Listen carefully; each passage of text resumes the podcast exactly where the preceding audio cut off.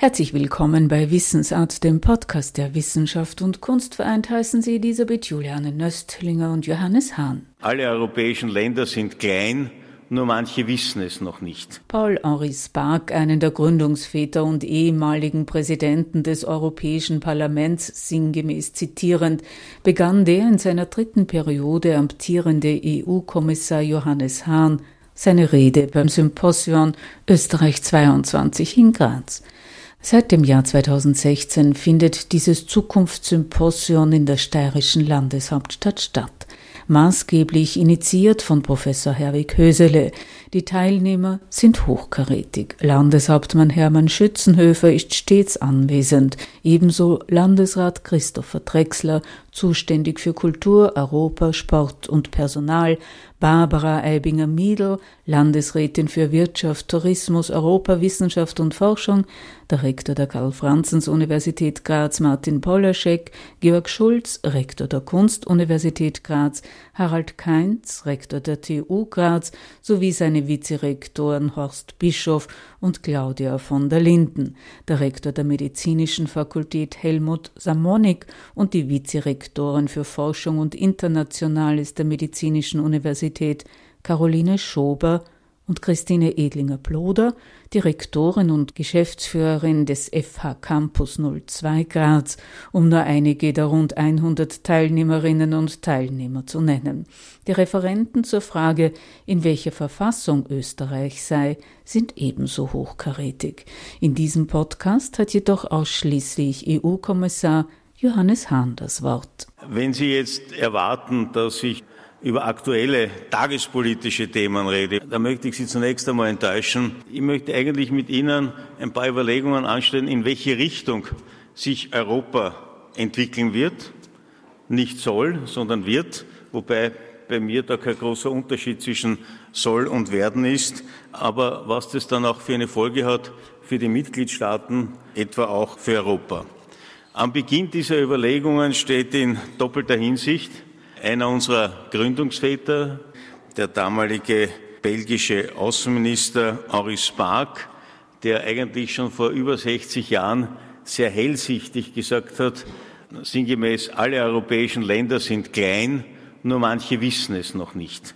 Und das, was vor 60 Jahren richtig hellsichtig war, hat heute noch mehr an Bedeutung und Relevanz gewonnen.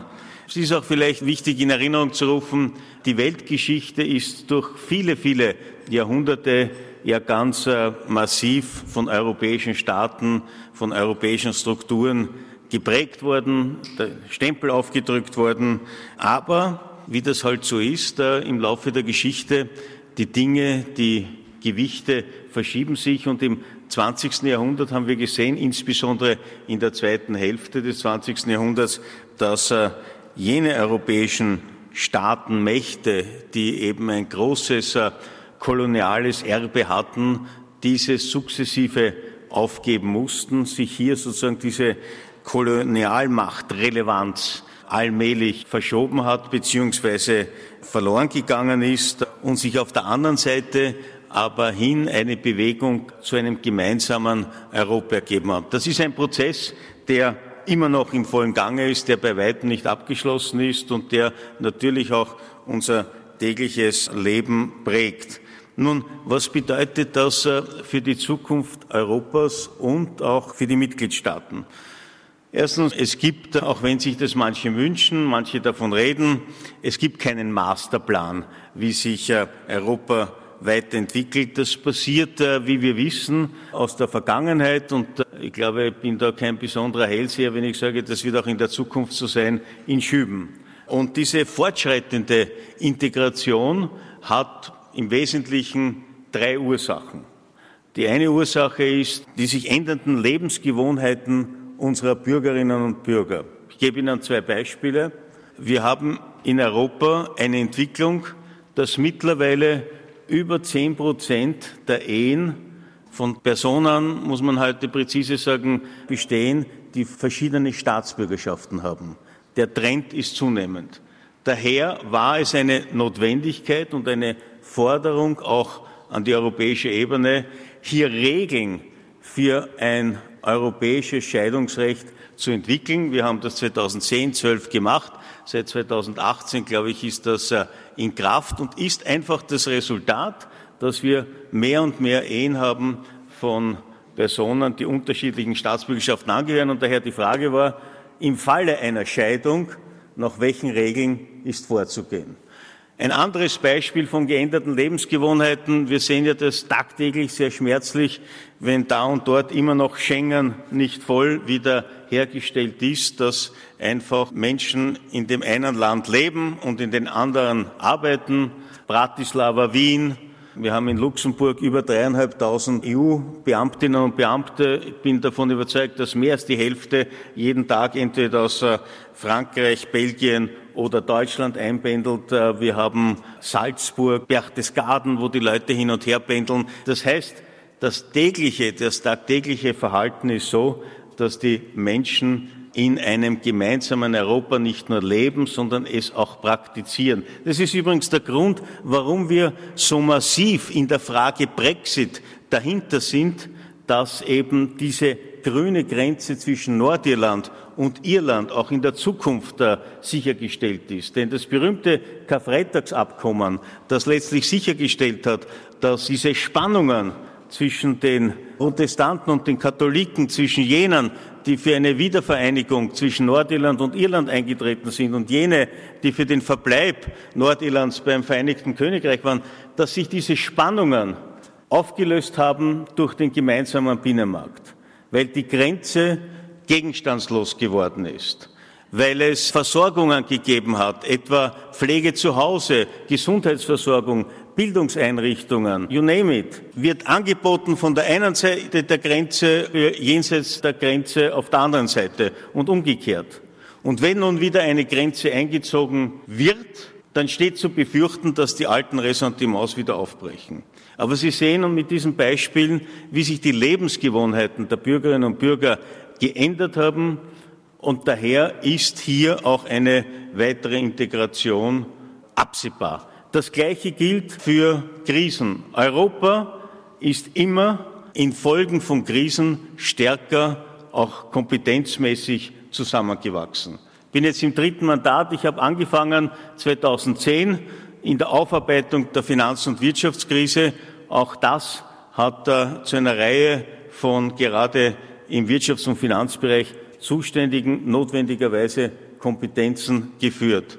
2014 15 äh, im nächsten Mandat war plötzlich die Migrationskrise. Dieses Thema ist deswegen noch nicht gelöst, weil ehrlich gesagt der Druck nicht gleichmäßig und kontinuierlich da ist. Wir erleben immer wieder, dass es Migrationswellen gibt, dass es äh, Migrationswellen gibt, die einmal im östlichen Mittelmeer sind, einmal sind sie im westlichen. Jetzt erleben wir das gerade bei den baltischen Staaten und Polen und all die anderen sind happy, dass äh, sie nicht unmittelbar betroffen sind. Und solange nicht alle gleichmäßig und nachhaltig betroffen sind, werden sich hier die Dinge nicht äh, ordentlich weiterentwickeln. Und jetzt haben wir die Pandemie, und bis vor zwei Jahren wäre niemand auf die Idee gekommen, dass es so etwas wie eine Gesundheitsunion geben soll. Und plötzlich wird davon geredet, dass wir hier in verschiedenen Bereichen eine Koordination, gemeinsame Aktivitäten etc. brauchen, um eben im Falle einer Pandemie die entsprechenden Maßnahmen setzen zu können, damit wir hier innereuropäisch, aber auch, wenn es notwendig ist, etwa durch die Bereitstellung von Vakzinen weltweit an der Bekämpfung seiner Pandemie arbeiten können. Sie sehen also an diesen Beispielen, dass es immer auch die Krisen sind, die letztlich die Vorlage sind für weitere Integrationsmaßnahmen. Ob das jetzt gewollt ist oder nicht, es ist die faktische Konsequenz. Und die dritte Ursache für eine zunehmende Integration ist schlicht und einfach auch die zunehmende globale Herausforderung, die globalen Herausforderungen, denen wir uns gegenübersehen, die letztlich nur im gemeinsamen Verbund aller Mitgliedstaaten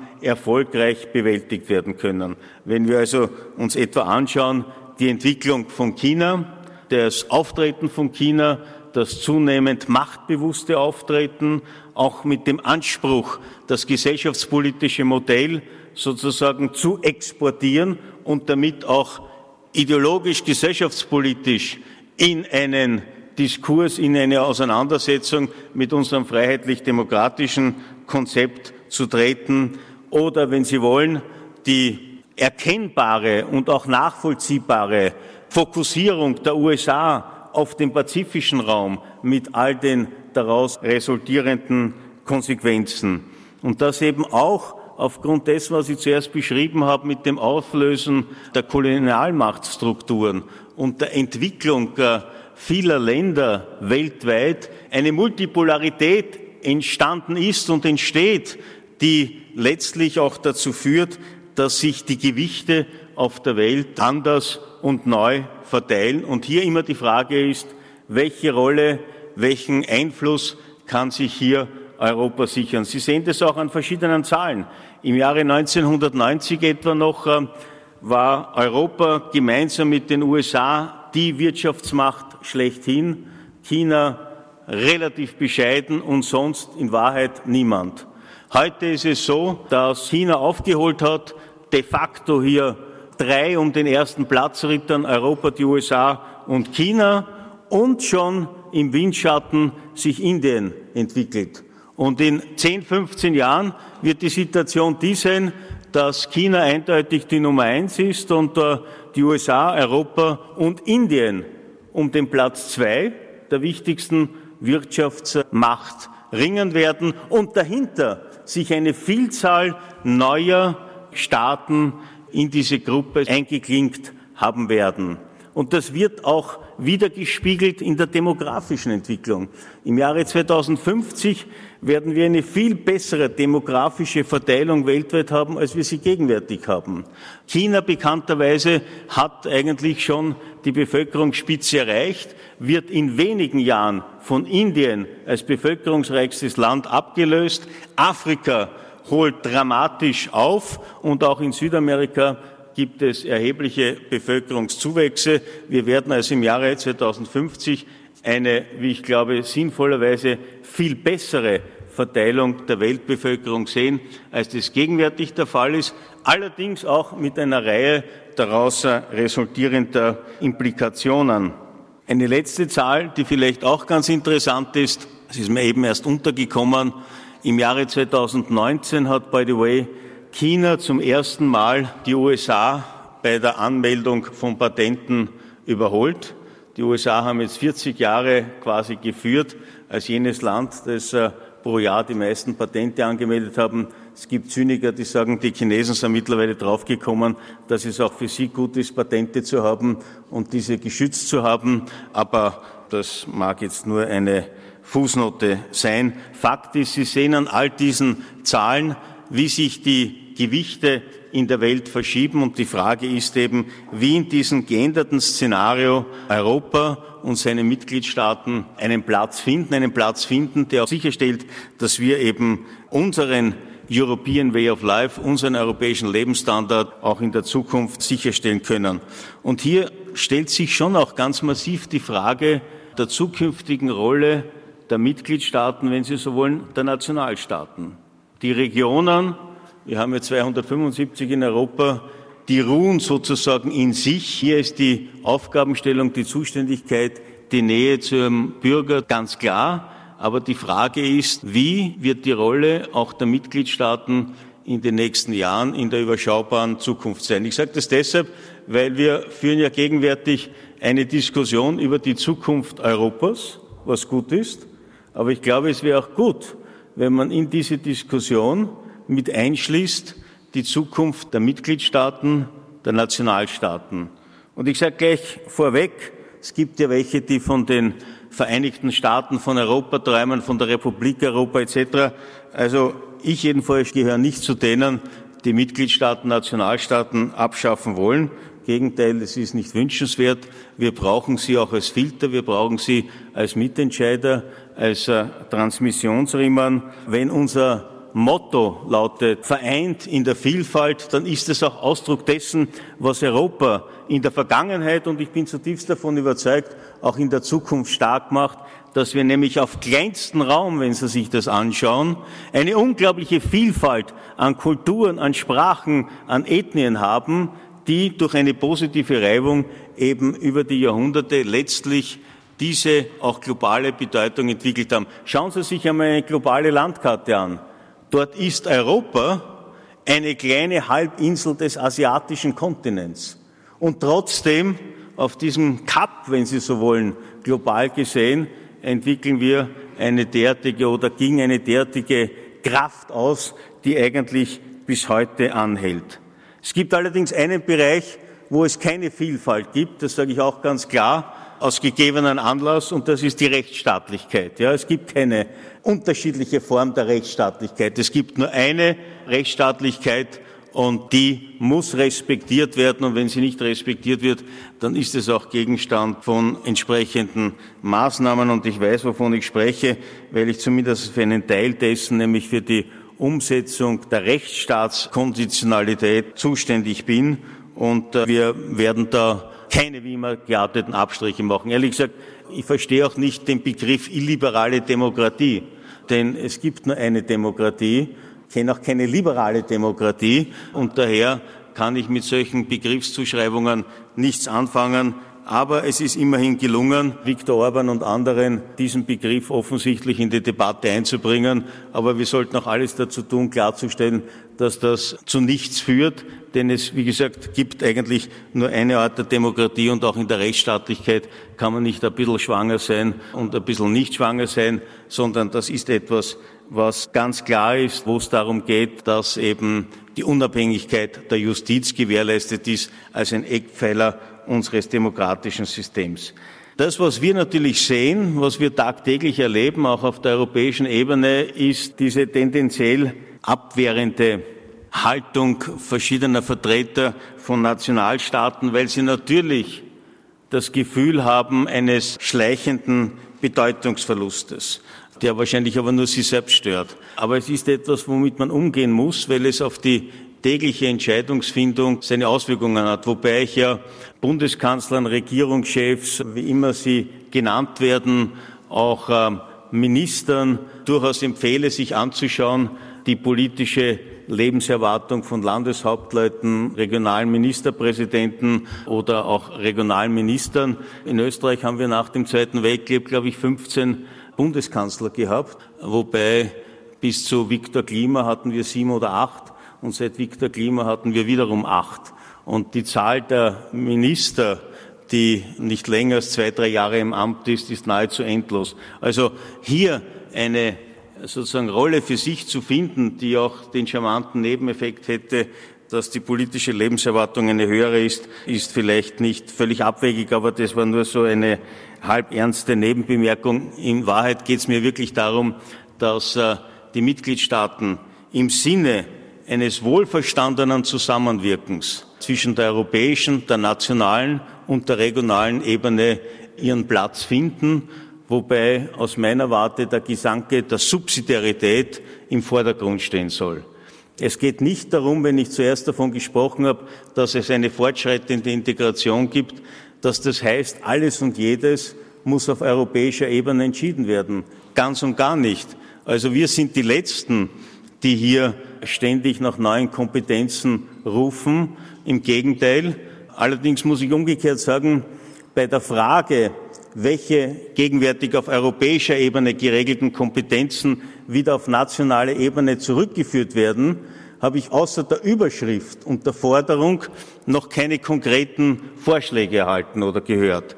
Also ich bin da dankbar, aufnahmefähig, wenn in der Richtung etwas kommt, aber ich bin überzeugt, dass es viele sinnvolle Aufgabenteilungen gibt. Und wenn ich eingangs zum Beispiel von der Gesundheitsunion gesprochen habe, bin ich jedenfalls zutiefst davon überzeugt, dass viele Sektoren im Bereich der Gesundheitsversorgung nach wie vor auf regionaler und nationaler Ebene gelöst werden sollen. Umgekehrt gibt es dennoch das eine oder andere, das unter Umständen eine einheitliche Behandlung auch erfahren kann. Ich glaube, die Bürgerinnen und Bürger verstehen zum Beispiel nicht, dass epidemiologische Situationen in den einzelnen Mitgliedstaaten unterschiedlich bewertet werden.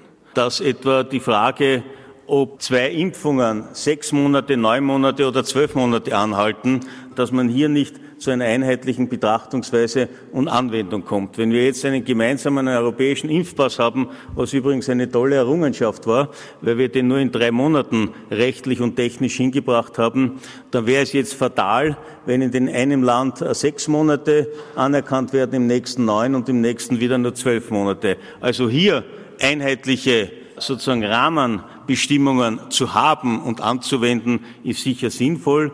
Aber etwa die Frage, in welchem Ausmaß oder welche Intensität sogenannte Lockdown-Maßnahmen verhängt werden müssen, hängt ja ursächlich damit zusammen, wie die Gesundheitsversorgungsstruktur auf lokaler, regionaler und nationaler Ebene ist. Wenn ich wenig Intensivbetten habe, dann muss ich wahrscheinlich bei einem niedrigeren Inzidenzwert einschreiten, als wenn ich eben eine größere Anzahl von Intensiv- und Spitalsbetten habe. Und das ist in den unterschiedlichen Mitgliedsländern durchaus unterschiedlich der Fall. Also daher gibt es schon sehr gute und nachvollziehbare Beispiele, wo eine sinnvolle Kompetenzaufteilung möglich ist und auch möglich sein sollte. All das führt meistens zu der Frage nach der Finalität Europas. Ja, es gibt viele, gerade in akademischen Zirkeln, die die Frage stellen, wie soll Europa am Ende des Tages ausschauen? Meine Antwort ist, es gibt keine Finalität. Das ist ein permanenter Prozess, der auch das Resultat von Reaktionen auf Gegebenheiten, auf Entwicklungen ist. Man kann ja auch nicht ein Staatsgefüge für die nächsten 200 Jahre in, in seiner Struktur festschreiben. Also ich denke, hier von einer gesuchten, nachgefragten Finalität zu reden, geht ins Leere.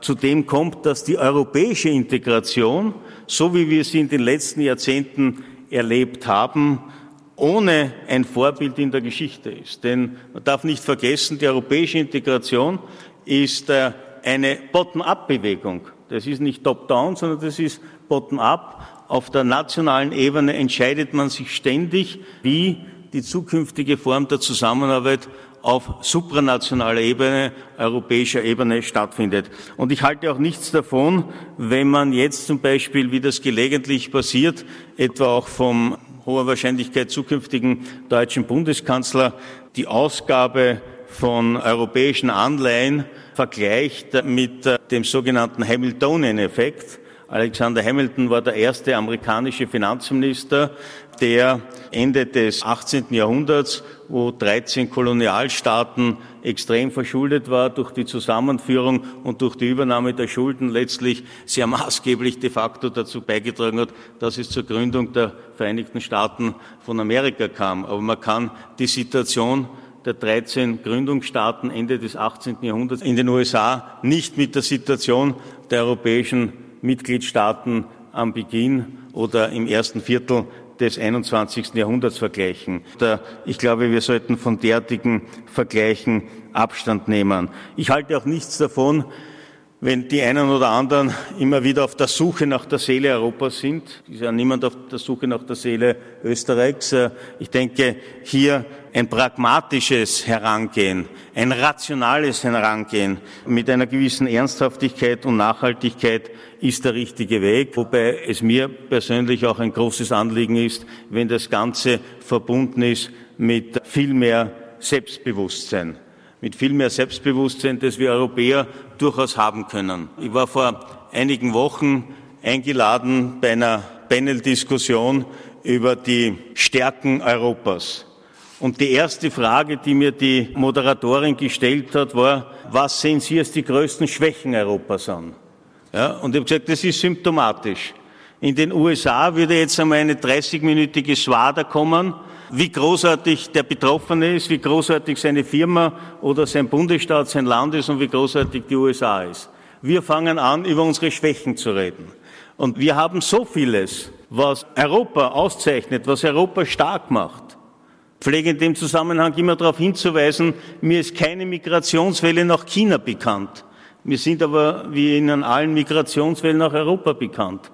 Weil eben Europa, was wir hier als Europäerinnen und Europäer oft vergessen, eine Attraktivität hat, die weltweit fast einzigartig ist. Wohlstand mit maximaler persönlicher Freiheit verbunden. Und das gibt es mit Ausnahme von Insellösungen in der Form ja kaum. Das ist eben der Grund, warum so viele Menschen zu uns wollen, weil sie sehen, in welchen an sich sehr günstigen Lebensbedingungen die Menschen hier in Europa leben. Und deswegen glaube ich, können wir nicht nur stolz sein, sondern auch das entsprechende Selbstbewusstsein an den Tag legen, um eben auch unsere Position hier weltweit entsprechend zu vertreten. Das Problem ist, dass keiner von uns, jedenfalls bis dato, als Europäer oder Europäerin geboren ist, sondern jeder ist geboren sozusagen mit der Erfahrungswelt seines Herkunftslandes. Was meine ich damit? Wenn ich seinerzeit nach Europa gegangen bin als europäischer Kommissar, war ich sehr stark geprägt von meiner Erfahrung als Minister und als Bürger eines neun Millionen Landes. Und wenn du dann mit einem chinesischen Minister verhandelst, musst du den Schalter umlegen, um zu begreifen, du sitzt jetzt hier im Namen von 450 und damals aufgrund der noch Mitgliedschaft des Vereinigten Königreichs von mehr als 500 Millionen Bürgerinnen und Bürger. Und daher hast du eine ganz andere Verhandlungsposition, eine ganz andere Verhandlungsmacht. Aber das muss jeder von uns erst sozusagen lernen und ist ihm nicht in die Wiege gelegt worden. Aber Europa ist jedenfalls auch global gesehen eine Wirtschaftsweltmacht. Und global gesehen gibt es zwei Parameter, die entscheidend sind, ob man Einfluss hat, ob man eine militärische Macht ist und oder eine wirtschaftliche. Und zumindest eine wirtschaftliche sind wir und daher können wir eigentlich mehr bewerkstelligen, als wir eigentlich äh, gegenwärtiges zusammenbringen. Das bedeutet aber auch, dass wir verschiedene institutionelle Voraussetzungen schaffen müssen, und da geht es mir weniger, sage ich ganz offen, um Vertragsänderungen, sondern um Verhaltens- und Mentalitätsänderungen. Der europäische Vertrag gibt schon viel her. Zum Beispiel die Frage Abschaffung der Einstimmigkeit. Schon heute gibt es entsprechende Bestimmungen, die berühmte Passerellklausel, die es ermöglichen würde, in vielen Bereichen von der Einstimmigkeit zur Mehrstimmigkeit zu gehen. Allerdings muss man das leider Gottes zunächst einmal einstimmig beschließen.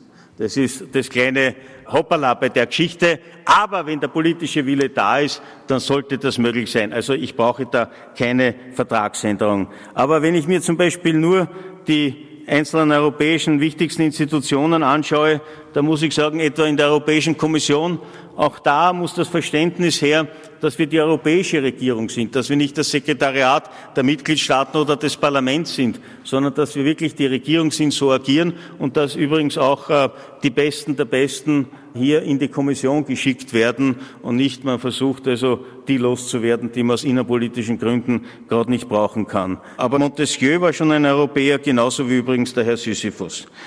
Also ich habe allerhöchsten Respekt vor der Lebensleistung der politischen, auch der abtretenden Bundeskanzlerin Merkel. Aber das, was mit ihr verknüpft wird, richtigerweise ist, wie viele Krisen sie gelöst oder mitgeholfen hat zu lösen. Aber ich höre nie etwas, an welchen Zukunftsentscheidungen sie federführend mitgewirkt hat.